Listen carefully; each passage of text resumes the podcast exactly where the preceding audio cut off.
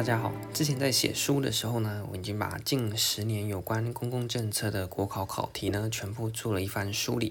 所以这一次呢，要简单的来就整个大考的趋势上面来跟大家做一个简单的分享。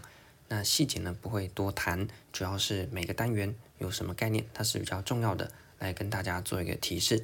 那因为今年已经考过了考试，公共政策呢，只会出现在三级以上的。所以呢，相较于其他的行政学啊之类的题目是比较少，那我们还是用大的方向来看。首先，在第一单元政策问题与议程里面。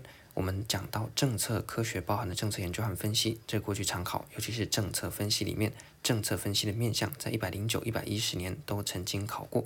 其他像是政策分析的八部曲、政策分析的途径，那稍微有考过的记录。那比较少考的呢，是像政策分析家、政策论证啊，像是循证的公共政策。但是呢，今年又出了一次，相隔十年了、啊。接着在问题建构法的方呃面呢，鱼骨图、德菲法或是 TOP 分析法有考过，但是呢，年代有点久远。政策问题的部分是非常重要的，在这个第一单元里面，尤其是市场失灵，非常非常爱考。那共有财呢，也是其中更爱考的。政府失灵在一百零八年考过，所以还是要稍微留意一下。接着在政策类型，这个也是另外一个非常爱考的地方，像是管制型的政策，一零八、一零九、一一都考过，一定要非常的熟悉。那其他像是分配型、重分配型，你也要稍微注意一下。在政策议程的部分呢，考最多的是。呃，进入议程的因素，还有多元流、政策窗、企业家，这个不用讲。那其他像是什么叫议程、议程的类型等等的，这个呢也是有考过。像今年呢已经考过，就是媒体议程这个部分。接着我们就进到第二单元政策的规划和合法化。在政策规划的部分，考最多的是方案的筛选和可行性分析。那么其他呢比较少考的，像是方案的来源啊，还有这个政策规划的途径。原则和方案理论，这是呢在呃五年之前呢、啊、有考过的，但是最近比较少。在政策决策，呃就是一个很爱考的喽。那在决策有讲到非常多的模型，最爱考的呢是理性、满意、渐进和垃圾桶这几个，你一定要了解。其他呢稍微看一下就好了。而在决策工具的部分，成本效益分析算是里面考最多的。其他的工具呢有考，但是呢也是年代久远。那其他像是专家有限性啊、政策冲突啊、权力面向。也是有考过，但是呢次数是非常少的。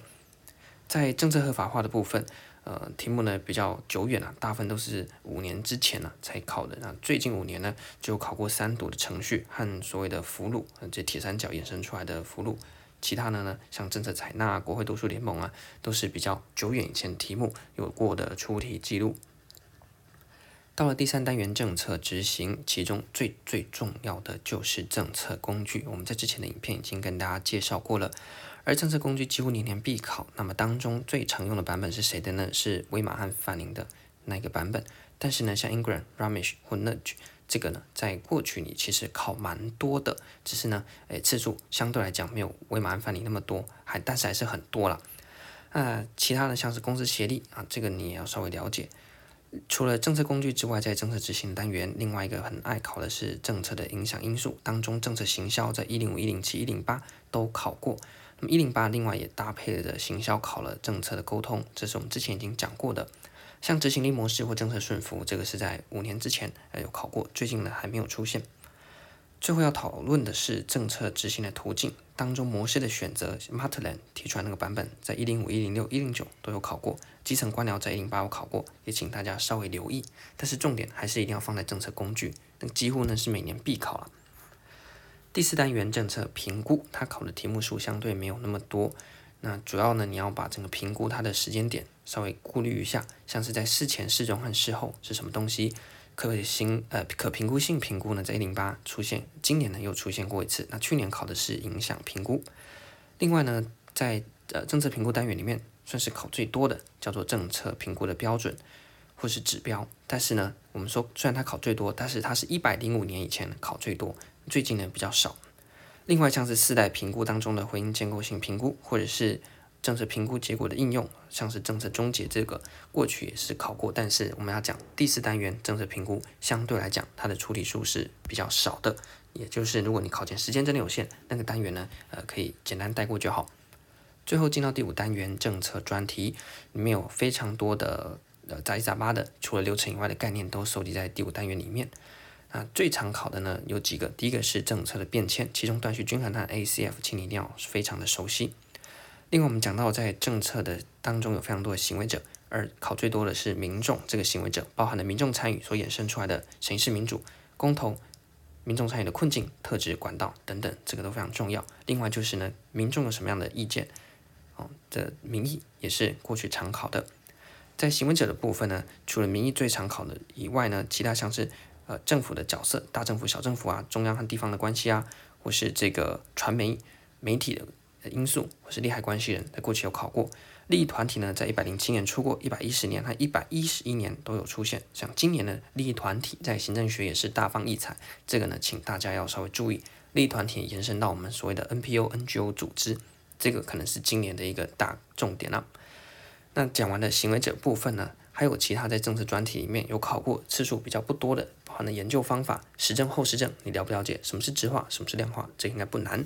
还有一些跨到政治学的，像是意识形态啊、沉默螺旋啊，然后呢统合主义啊等等的这些东西，你是请你要稍微留意，因为它有考过，但是我不会说特别重要，因为它的次数呢并没有那么多。最后就是政策的趋势，政策趋势当中最重要的就是政策创新，因为很新嘛。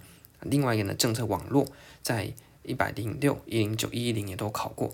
那其他还是要提醒大家稍微留意，因为行政学或公共管理也可能出现的，包含了公共利益、公民精神、开放政府、民主性啊、全球化、数位化，这个呢，呃，过去有单独出现，虽然最近几年比较少考，但是这些概念都通用，你把它读熟，其实遇到比较新的考题、新的概念，你可以把它应用进来。